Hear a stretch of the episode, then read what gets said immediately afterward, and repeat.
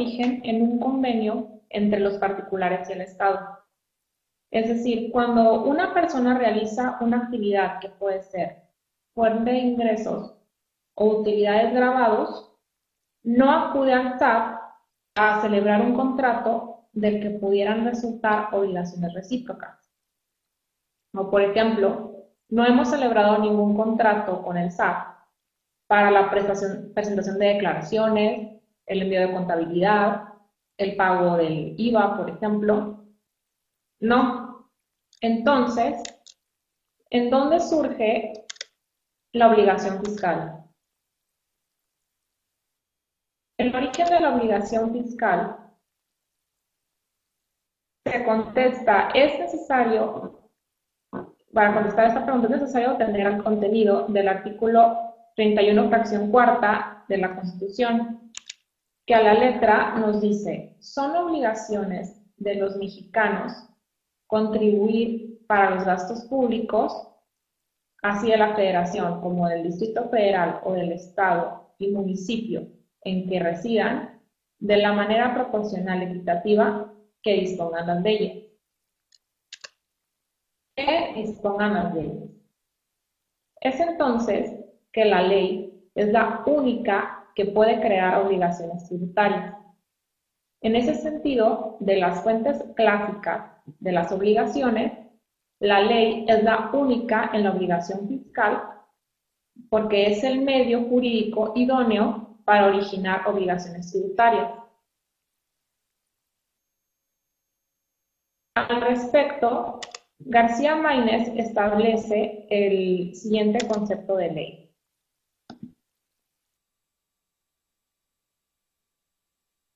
Proceso por el cual uno o varios órganos del Estado formulan y promulgan determinadas reglas jurídicas de observancia general a las que se les da el nombre específico de leyes. Sin embargo, una, definición más atinada considero que es la siguiente. Regla jurídica de observancia general emanada por varios órganos del Estado que crea situaciones abstractas por un tiempo indefinido y solo puede ser modificada o suprimida por otra de la misma jerarquía. Es decir, es una regla de observancia general, significa que todos están obligados, emanada por varios órganos del Estado, el Congreso, el Poder Ejecutivo y el Legislativo, y crea situaciones abstractas, diversas situaciones a las que estamos obligados por un tiempo indefinido y solo puede ser modificada o suprimida por otra de la misma jerarquía, es decir, solo puede ser reformada o puede ser derogada mediante una ley de esa misma jerarquía, no por un reglamento u otra disposición de menor jerarquía. En ese orden de ideas, la obligación fiscal surge de la ley, de acuerdo a la Constitución, como ya vimos.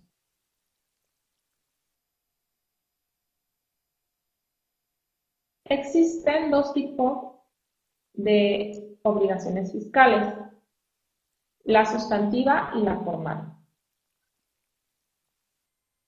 El derecho fiscal regula, además de la obligación que consiste en entregar una cantidad de dinero al Estado para el pago de una contribución, otras de naturaleza administrativa o de policía tributaria, que sin ellas la obligación derivada de la causación del tributo difícilmente podría hacerse efectiva. Ambos tipos de obligaciones son de naturaleza fiscal pero se distinguen por su objeto, sustantiva y formal. Las obligaciones sustantivas son las obligaciones derivadas de la causación de los tributos. Su objeto es siempre un dar. Y nos preguntamos, ¿un dar qué? Dar la cantidad de dinero que se entrega al Estado. Y las obligaciones de tipo formal el objeto puede ser un hacer, un no hacer o un tolerar. Por ejemplo, las obligaciones de tipo formal. El objeto, las obligaciones de tipo de sustantivas son, por ejemplo, el, dar, que les dije de, dar una contribución, las de tipo formal que les explico es un hacer, es por ejemplo eh, hacer presentar declaraciones, enviar avisos, llevar la contabilidad, enviar la contabilidad, entre otras cosas. Un no hacer podría ser no introducir a México una mercancía extranjera por sitios no autorizados o el no adquirir mercancía la cual no se acredite la legal estancia en territorio nacional. Y un tolerar es, por ejemplo, permitir que se inicien las facultades de comprobación, una visita domiciliaria, una revisión de gabinete o que te soliciten información.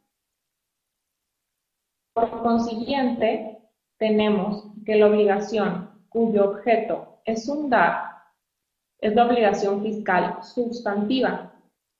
Y en cambio, la obligación cuyo objeto es un hacer, un no hacer o un tolerar es la obligación fiscal formal.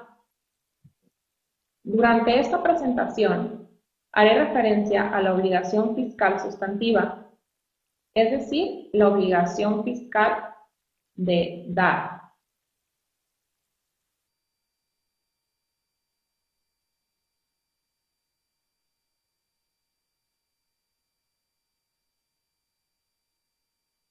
Ahora bien, la obligación fiscal.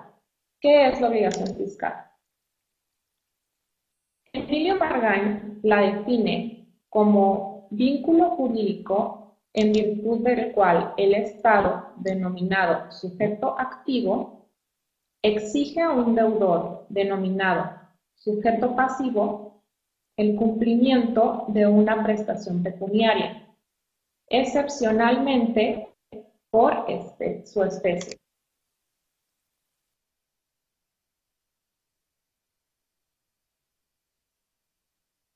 De la Garza también explica,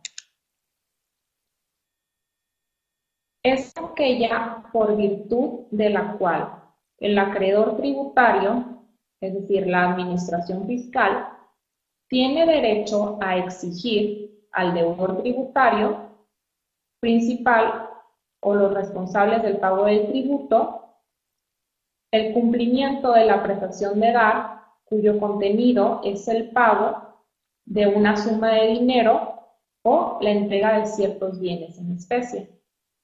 De la Garza nos explica que de la realización del presupuesto legal conocido como hecho imponible, surge a la relación jurídica que tiene la naturaleza de una obligación, en cuyos extremos se encuentran los elementos personales, acreedor, un deudor, y en el centro un contenido, que es la prestación del tributo.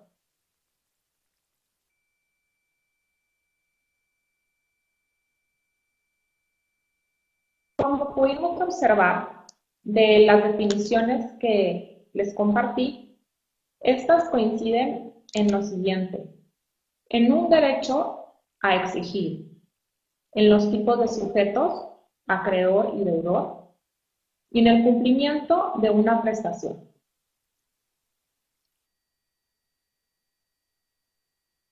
Lo anterior se los explico con este diagrama. Bueno, tal como apunta de la garza, tenemos el presupuesto legal, que es el hecho imponible. Luego, una vez materializado este hecho imponible, el presupuesto legal, es decir, la norma que me obliga, que establece la hipótesis, se convierte en el hecho generador, que es el segundo punto. el cual crea el vínculo jurídico siguiente. Tenemos al Estado, por un lado, y al particular como sujetos, en donde el Estado es el sujeto activo acreedor que le exige un cumplimiento de la prestación pecuniaria y excepcionalmente en especie al particular sujeto pasivo deudor.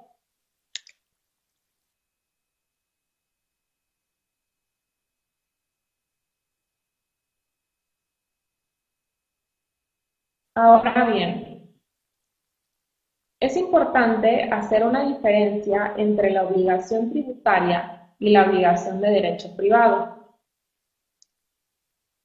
Pero en principio tenemos que tomar en cuenta las similitudes entre estas. Las que son, las dos tienen un sujeto acreedor, un sujeto activo, un sujeto deudor y un objeto. Sin embargo, entre esas obligaciones, la tributaria y la de derecho privado, existen mayores diferencias que similitudes, así como las que les voy a mostrar a continuación. Como podemos ver, son mayores las diferencias que las similitudes. La obligación fiscal es de derecho público, como podemos notar. En cambio, y siempre se satisface y regula conforme a normas de esa rama del derecho. En cambio, la obligación de derecho privado se rige en atención a esa rama del derecho, la del derecho privado. Ahora, la obligación fiscal, como ya expliqué al principio de esta presentación, su fuente, la ley, en cambio, la obligación de derecho privado tiene diversas fuentes, por ejemplo, un contrato, la ley, un delito, la gestión de negocios, entre muchos otros.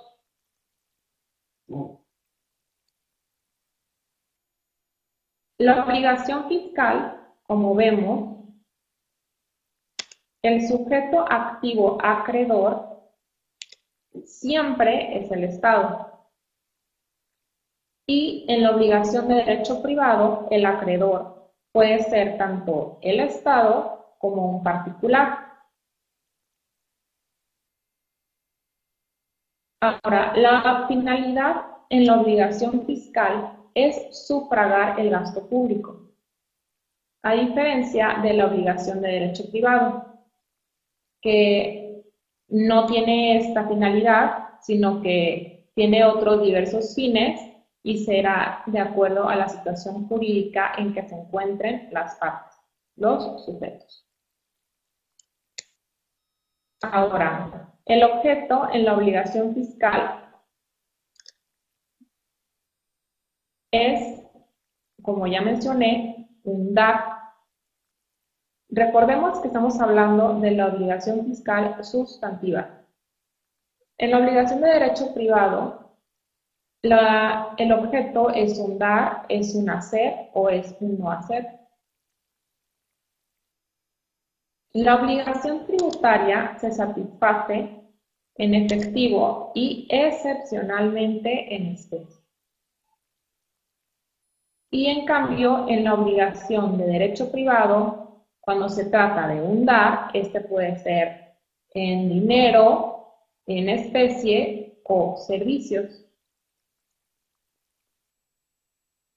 Como podemos notar, existen más diferencias que semejanzas entre la obligación fiscal sustantiva y la obligación de derecho privado. Pero de esta manera se nos puede facilitar el entendimiento de la obligación fiscal sustantiva de la que hemos venido hablando.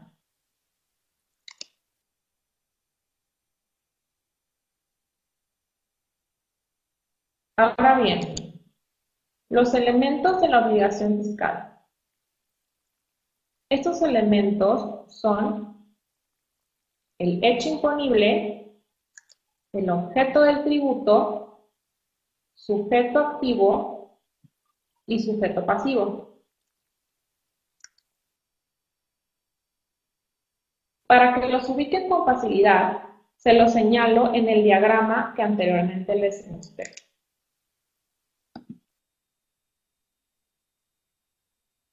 Aquí tenemos, como pueden ver, del hecho imponible surge el vínculo jurídico entre los sujetos activo y pasivo para exigir el objeto del tributo. Tenemos hecho imponible, sujeto, sujeto activo, sujeto pasivo y el objeto que es que se exija el cumplimiento de una prestación.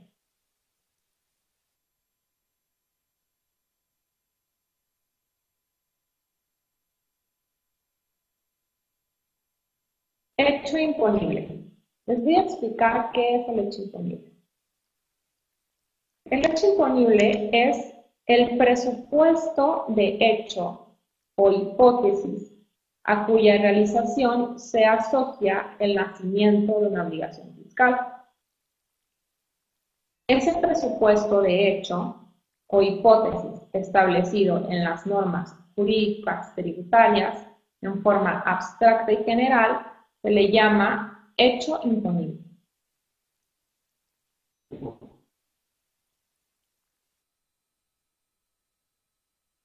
Sáenz Bujanda lo define como el hecho hipotéticamente previsto en la norma que genera al realizarse la obligación tributaria o bien el conjunto de circunstancias hipotéticamente previstas en la norma cuya realización provoca el nacimiento de una obligación tributaria concreta.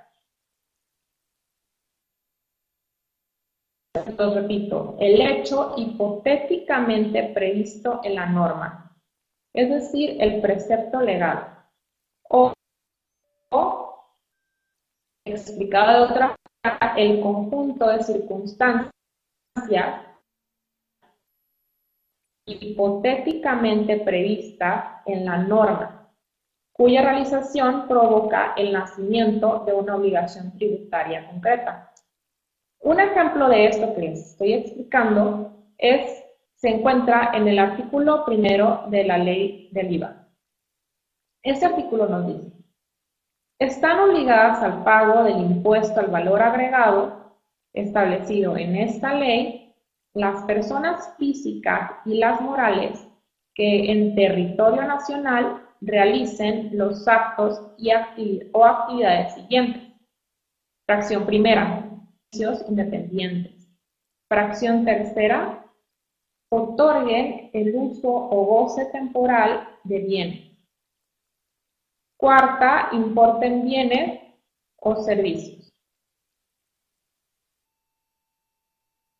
Tal como podemos notar, dicho artículo nos establece una situación jurídica la cual, de realizarse, nos constriñe al pago del impuesto al valor agregado. La circunstancia hipotéticamente prevista en esta norma es que es una persona física o moral en territorio, que en territorio nacional realice los siguientes actos o actividades. Enajenación de bienes, prestación de servicios independientes, otorgar el uso temporal de bienes o importar bienes o servicios.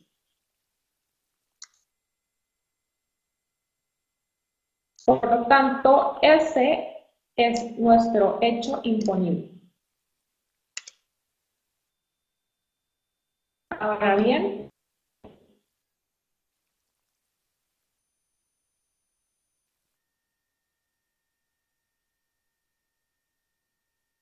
El hecho generador.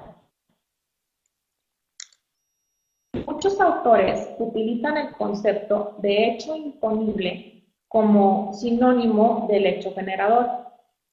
Sin embargo, Considero importante hacer la distinción entre estos dos. El hecho imponible tiene solo una existencia ideal en la legislación tributaria, es decir, en la ley.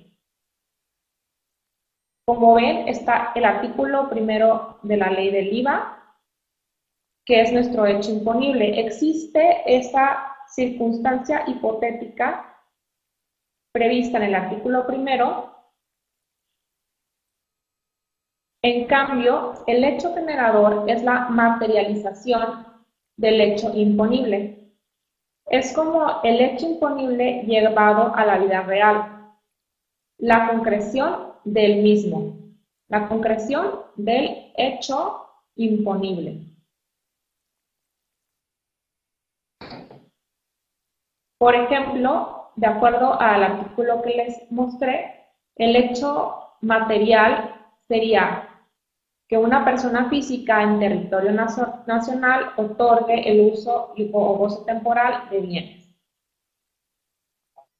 Está nuestro hecho imponible, que es el artículo primero, el artículo primero.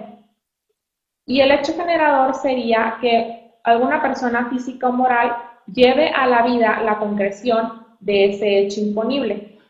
Y es cuando surge la obligación fiscal.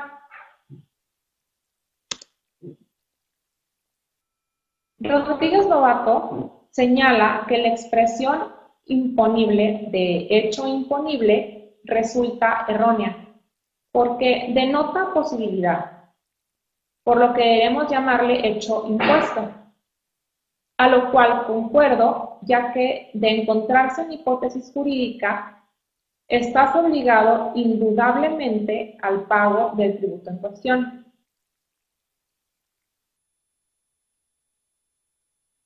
Ahora bien, otro elemento de la obligación fiscal es el objeto. Objeto del tributo. ¿Qué es el objeto del tributo? Bueno, toda ley debe indicar cuál es el objeto de gravamen, o sea, qué es lo que graba. No debemos perder de vista que el objeto del tributo es distinto a la finalidad del tributo. El objeto del tributo hace referencia a lo que la ley fiscal graba y no al fin que se busca con esa ley. En ese sentido, el objeto del tributo es la realidad económica sujeta a imposición, como el ingreso, la prestación de servicios. Este es lo que graba el tributo, lo que graba la ley, el objeto del tributo.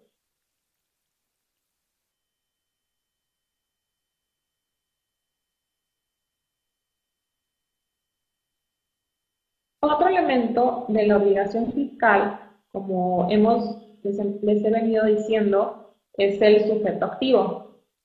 Para esto, recordemos que el artículo 31, fracción cuarta de la Constitución Federal nos establece son obligaciones de los mexicanos contribuir para los gastos públicos, así de la federación, como el Distrito Federal o del Estado y municipio en que residan.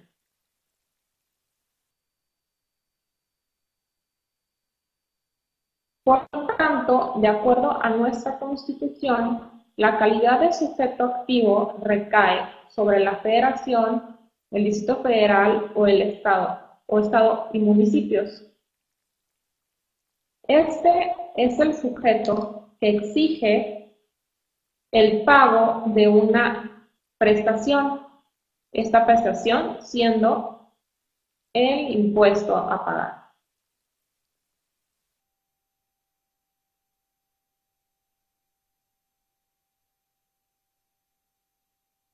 Ahora, el sujeto pasivo. También, como ya mencioné, el artículo 31, fracción cuarta, en el primer, en el primer, primer renglón nos establece, son obligaciones de los mexicanos. Establece la obligación a todos los mexicanos, siendo todos los mexicanos el probable sujeto pasivo. Es decir, lo contribuyente. Estos sujetos pasivos pueden ser una persona física o una persona moral, que de acuerdo al hecho imponible, es decir, el precepto legal, la norma, está obligada al pago de un impuesto, el impuesto en cuestión. O bien, en caso de incumplimiento de este sujeto obligado de manera directa, se puede requerir el pago a otro sujeto, un tercero. Y este tercero sería un responsable solidario.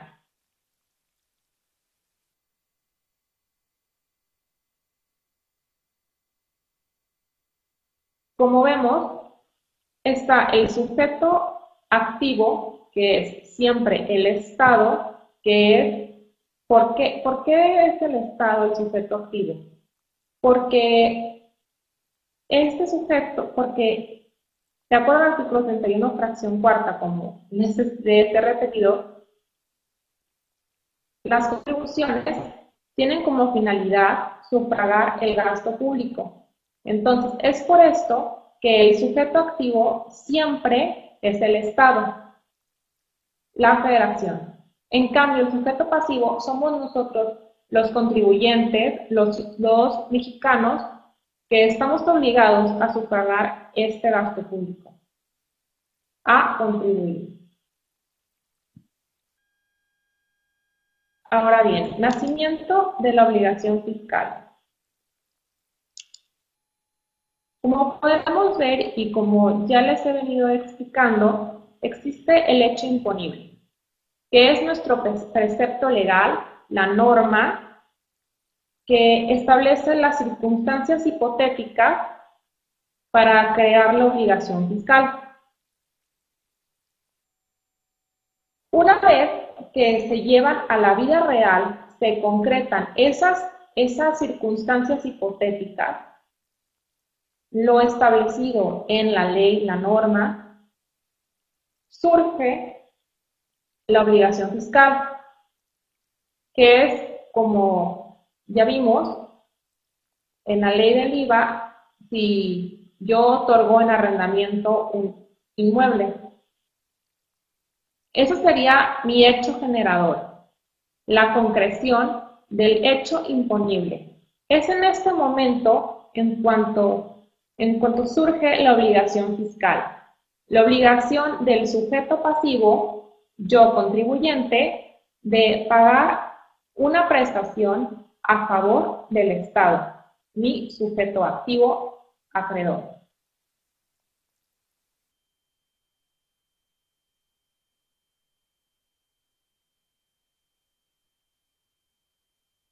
Ahora, la determinación de la obligación fiscal.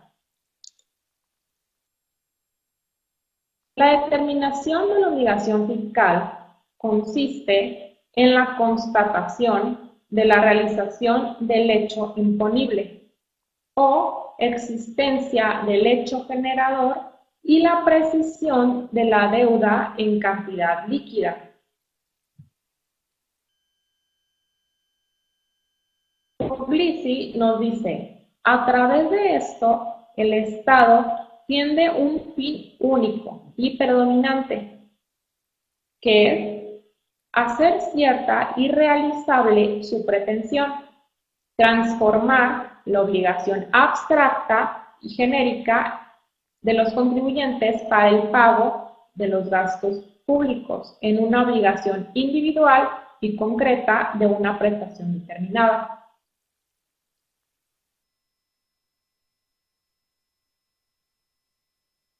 Es decir, la determinación de la obligación fiscal surge una vez que nace la obligación fiscal, es decir, ya que se concreta el hecho imponible. Esto es, ya que tenemos al hecho generador.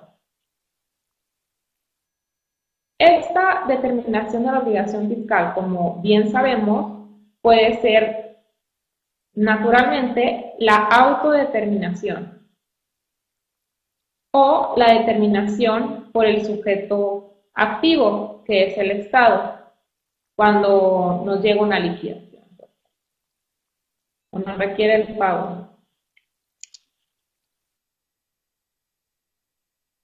Emilio Margain establece dos reglas sobre la determinación de la obligación fiscal. La determinación del crédito fiscal no origina el nacimiento de la obligación fiscal, ya que ésta nace en el momento en que se realizan las situaciones jurídicas o de hecho previstas por la ley. La determinación del crédito, dice, es un acto posterior al nacimiento de la obligación fiscal y consiste en la aplicación del método adoptado por la ley. La determinación del crédito es un acto posterior al nacimiento de la obligación fiscal. Eso es muy importante notar porque de esto depende las características de nuestra obligación fiscal, la, caducidad, porque una cosa es que nazca la vida jurídica nuestra obligación fiscal y otra que, por ejemplo, te liquiden. Si nace la vida jurídica tu obligación fiscal en un momento, pero posteriormente te liquidan pensando en la caducidad después de los cinco años, la facultad de la autoridad para determinar ya habría caducado. Entonces es muy importante diferenciar estos momentos de la obligación fiscal. El Miriam Margain también nos establece, nos indica que las normas para la determinación del crédito fiscal y las bases para su liquidación deben estar previstas en la ley y no en un reglamento. Como bien hemos venido diciendo, el artículo 31, fracción cuarta, claramente nos establece que de la manera en que dispongan las leyes. Entonces, las obligaciones tienen que estar en las leyes.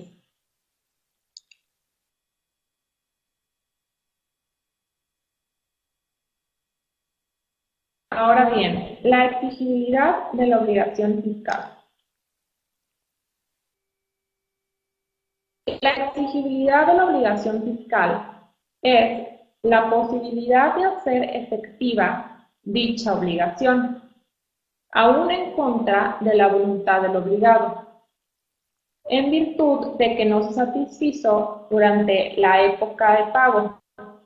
Por lo tanto, mientras no se venza o transcurra la época de pago de la obligación fiscal, no es exigible por el sujeto activo.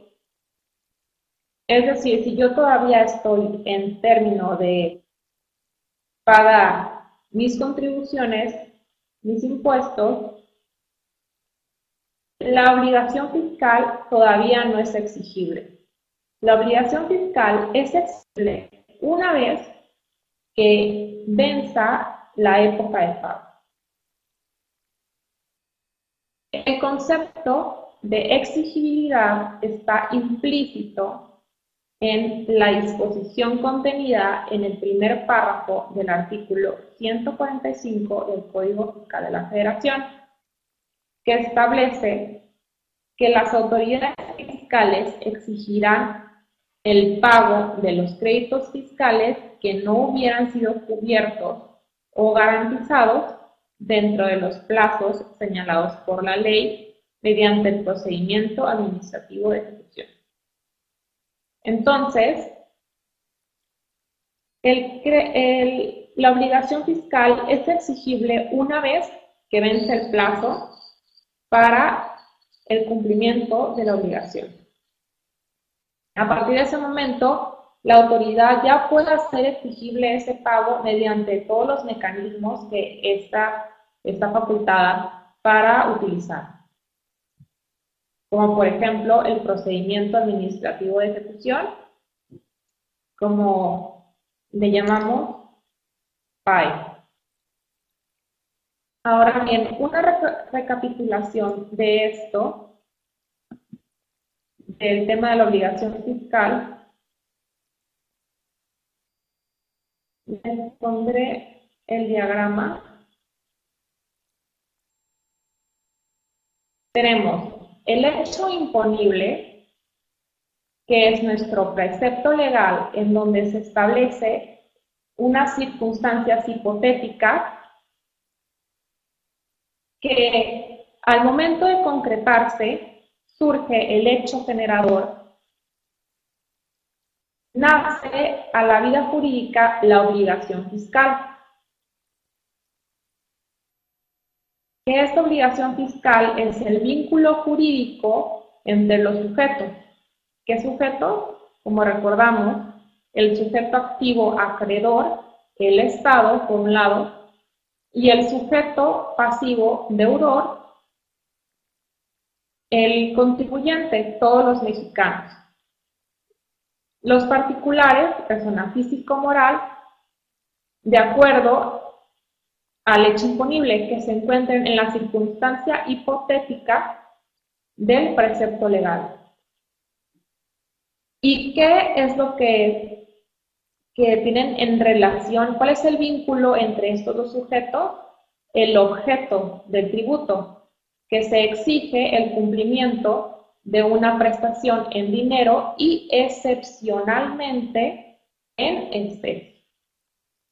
Entonces, tenemos que del hecho imponible surge la obligación fiscal.